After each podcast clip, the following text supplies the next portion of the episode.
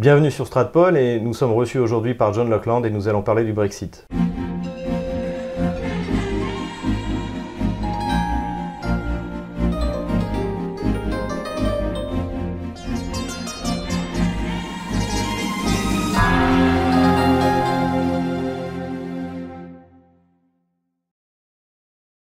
John Lockland, bonjour. Bonjour. Euh, nous allons parler évidemment d'un sujet euh, particulièrement important, non seulement pour les Anglais, mais euh, aussi pour les Français, puisque sans faire de la réduction et Hitlerum, comme aiment bien faire nos, adversaires, on a l'impression qu'on est un peu comme en 1940 et que c'est les Anglais qui montent la voie de la liberté. Alors, euh, est-ce que, est que vous allez, euh, est-ce que vous allez euh, avec autant d'opiniâtreté que jusqu'en 1945, montrer l'exemple et vous libérer du, du, carcan de, l'Union européenne?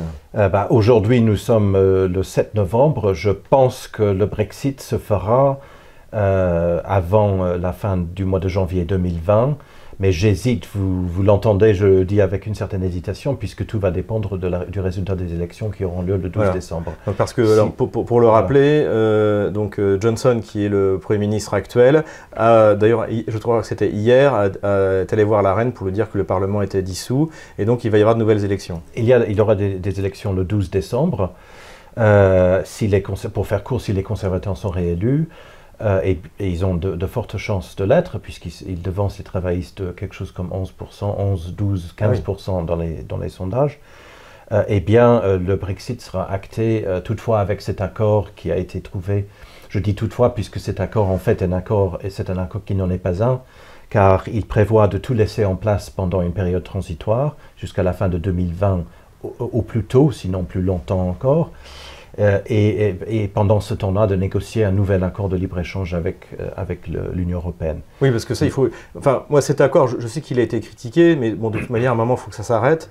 Et de toute manière, c'est pas parce qu'on est en dehors de l'Union européenne qu'on ne peut plus circuler sans visa, qu'on ne peut plus faire de commerce. Bien sûr, on circulait sans visa euh, au, sein, au sein de, de, de, l'Europe de l'Ouest, en tout cas, avant, avant, avant l'Union européenne. Donc, c'est pas... Bien sûr, on, raconte tout et n'importe quoi. Sur, et, très souvent, je rencontre des des, Français à Paris qui se demandent s'ils vont pouvoir aller à Londres euh, une fois le Brexit accès, etc. Tout cela, évidemment, c'est du n'importe quoi. Mais euh, euh, il est vrai que l'accord qui a été conclu par Boris Johnson, qui est une version remaniée de l'accord que Mme May avait négocié, est une sorte de mi-chemin entre le vrai Brexit et, pas de Brexit du tout. C'est ce que lui reproche justement Nigel Farage, qui lui dénonce l'accord en disant que ce n'est pas le Brexit. Et il n'a pas complètement tort, je pense qu'il a au contraire raison de dire que cet accord, qui ne fait que repousser en, quelque sorte les décisions ultimes sur, les rapports ultimes qui vont, euh, qui vont exister entre le Royaume-Uni et le continent, cet accord va faire, en sorte que ces discussions vont continuer pendant encore trois ans. Ça fait déjà trois ans depuis le référendum. Nous, nous, sommes partis pour encore trois ans de, de débats et de, de, conflits autour de cette question. Mais finalement, est-ce qu'on ne peut pas considérer que c'est une bonne chose dans la mesure où c'est c'est un petit pas dans la bonne direction? Bien, évidemment, absolument. Il et il faut, prendre, il faut prendre ce pas en avant, ça c'est absolument certain. Et ça serait une catastrophe si jamais euh, les euh, travaillistes ou les libéraux euh, gagnaient. c'est peu probable, mais s'il gagnait et s'il réussissait à faire un deuxième référendum, puisque ça, serait bien évidemment, tout comme en France en 2005, une atteinte absolument euh, directe contre la démocratie. Euh, comment vous voyez euh, donc la situation post-Brexit, les relations de l'Angleterre avec, bon, non seulement avec les pays de l'Union européenne, mais avec le monde en général? C'est-à-dire vous allez repartir vers une diplomatie d'accords bilatéraux, de, mais vous serez toujours dans l'OTAN? Euh, oui, alors, Quels sont les grands axes qu'on peut imaginer, euh, les axes post-Brexit, on va dire? Alors, je pense que euh, le Royaume-Uni voudrait continuer à avoir à peu près la même, les mêmes rapports qu'il ne l'a maintenant, que, que, que, ce qu'il a maintenant, c'est-à-dire de bons rapports, de bon voisinage avec l'Union européenne et surtout évidemment de libre-échange et de libre, euh, pas, de, pas de libre circulation, puisque mhm. justement une des raisons pour le Brexit c'était de freiner cette immigration gigantesque qui a eu lieu. Il y a maintenant quelque chose comme 3 millions de ressortissants ah européens. Euh, sur, une population de De 60 millions, euh, mais avec des arrivées légales de 600 000 par an. C'est quand même, ce sont quand même. Ce sont des, gens qui viennent des anciennes colonies britanniques ah non, pas du tout. Non, non, je dis 3 millions de ressortissants européens immigrés. 3 millions, c'est pas rien. C'est-à-dire, c'est justement ce qu'il faut comprendre dans ce débat sur le Brexit. L'immigration a joué, a beaucoup joué. parce que depuis 2004, quand les pays de l'Est ont, ont intégré l'Union européenne, eh bien, il y a eu un, mouvement très important de population des pays de l'Est, notamment de les la Polonais, les Polonais, les Polonais mais pas seulement, les Roumains, les Bulgares, etc., qui, à la différence de la France où, et de l'Allemagne, où ils ne pouvaient pas s'implanter, puisque la France et l'Allemagne avaient mis des mesures provisoires de 7 ans qui empêchaient la libre circulation, justement, de ces euh, ressortissants des nouveaux États membres, l'Angleterre, avec son attitude de laisser faire, mmh. n'a rien fait de tel. Et le résultat, c'était ces grands mouvements de population euh, qui fait que maintenant il y a 3 millions euh, de ressortissants européens euh, au Royaume-Uni, ce qui représente, quoi qu'on en pense, évidemment un phénomène sociologique majeur. moi j'ai dans l'idée, quand je regarde ça, je vais dire de France, mais je dirais de Moscou plutôt, pour être parfaitement honnête, que l'immigration qui pose un problème, c'est plutôt l'immigration non européenne. Les, les, Polonais, par exemple, constituent un problème dans Je pense que les Polonais, alors je suis d'accord bien sûr que l'immigration extra-européenne pose problème aussi. Euh, mais ce n'est pas nécessairement l'opinion des, Britanniques. Euh, les Britanniques euh, se sont habitués en fait aux Pakistanais et aux Indiens, grosso modo, mhm. dont beaucoup d'ailleurs sont devenus avocats, médecins, etc. Quand on va chez le médecin en Angleterre, on ne voit plus jamais d'anglais. tous les médecins sont des Indiens, sont des Pakistanais ou des Indiens. Pareil pour des avocats. Donc c'est une population immigrée qui est euh, très intégrés et même intégrés, euh, je dirais, dans les couches supérieures de la population. Euh, par contre, les immigrés polonais, eux, c'est plutôt les ouvriers, la, main-d'œuvre à, bas coût. Mhm. Et cela a bien sûr un impact sur l'économie, donc sur les, employés, sur les salaires, sur les employés dans les usines, et même sur l'activité économique en tant que telle.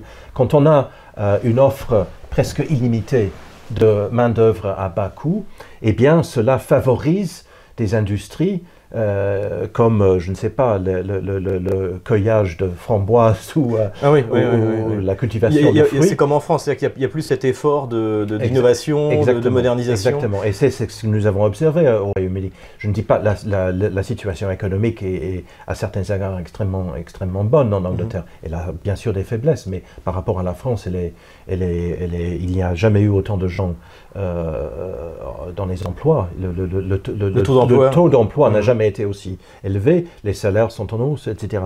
Mais néanmoins, euh, indépendamment de toute considération culturelle sur les origines ethniques ou religieuses, on ne peut pas ne pas accepter, me semble-t-il, que l'arrivée voilà, de masse de 3 en tant que telle, comme ça, euh, euh, Oui, d'ailleurs, je me souviens, il y a eu le, fameux film de Brexit the Movie, qui donc encore trouvé sur YouTube, et c'était ce qu'il disait, c'est-à-dire que le, discours anti-immigration était, était, destiné à la, aux pays d'Europe de l'Est. Ah, totalement. Contrairement à ce qu'on peut...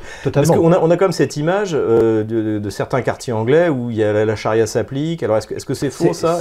Complètement faux. Il y a aussi une immigration extra-européenne qui est importante et qui, pose à certains égards, bien sûr, un problème. Mais euh, c'est très vrai que le Brexit s'est joué non pas sur cette immigration-là, mais plutôt, je crois, sur l'immigration européenne. Mais il faut rappeler aussi que euh, le, vote a eu lieu quelques mois après la grande crise migratoire de la fin de 2015, euh, début 2016, n'est-ce pas, où les gens avaient peur de manière générale. Mhm. Donc les gens ne faisaient peut-être pas le distinguo. Mais, mais, mais, quand on regarde les choses objectivement, force est de constater que l'arrivée en masse de ressortissants européens euh, euh, euh, est, un, est, un, phénomène que ne peut, dont on ne peut pas faire abstraction. Je rajouterai à cela la remarque d'un ami français installé à Londres qui avait mis un certain temps à comprendre quelque chose que j'avais même pas comprise moi-même, c'est lui qui me l'a appris, à savoir que pour un Britannique, un Polonais est plus étranger qu'un Indien. Oui, ça c'est que c'est ce que ben, quand on regarde Brexit the movie, c'est un peu l'idée qu'on a effectivement. Euh, avant, avant de, de, terminer, je, donc vous avez dit qu'il y a des élections en décembre. Les grandes forces politiques, c'est les travaillistes, les conservateurs et mais euh, par exemple, Nigel Farage, il, va aussi être, il, aura, il sera après son parti. Oui, absolument. le parti du Brexit sera présent dans toutes les, euh, dans, il y a 600 circonscriptions. Euh, donc le parti du Brexit sera présent et le danger pour certains, enfin en tout cas pour les conservateurs, c'est que le vote en faveur du Brexit va être divisé dans ces, dans ces circonscriptions. À un tour, c'est un vote à un tour, c'est ça tour, uninominale à un tour. Donc, il est tout à fait, euh, d'ailleurs cela s'est déjà produit dans des élections euh, partielles, où euh, ensemble, le conservateur, le candidat conservateur et le candidat du Parti pour le Brexit euh, avaient, auraient eu une majorité absolue, mais comme le, vote était, était divisé, entre les deux candidats, eh bien c'est le troisième candidat, libéral ou travailliste, qui a remporté. Donc il y a ce danger-là.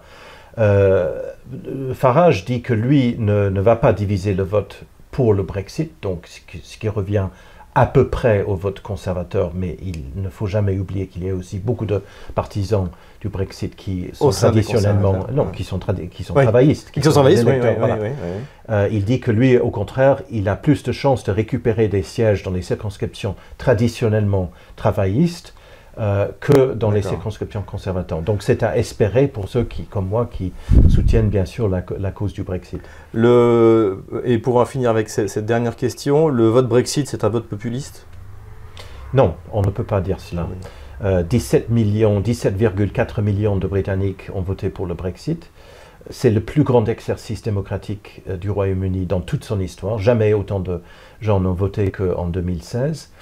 Euh, le Brexit divise les familles, divise euh, les couples, divise euh, les partis politiques, et il va du, sommet de l'État jusqu'aux couches les plus inférieures. donc on ne peut pas le caricaturer comme un vote populiste. Pendant la campagne, eh bien, il y avait quelque chose comme six ministres en fonction qui faisaient campagne pour le Brexit.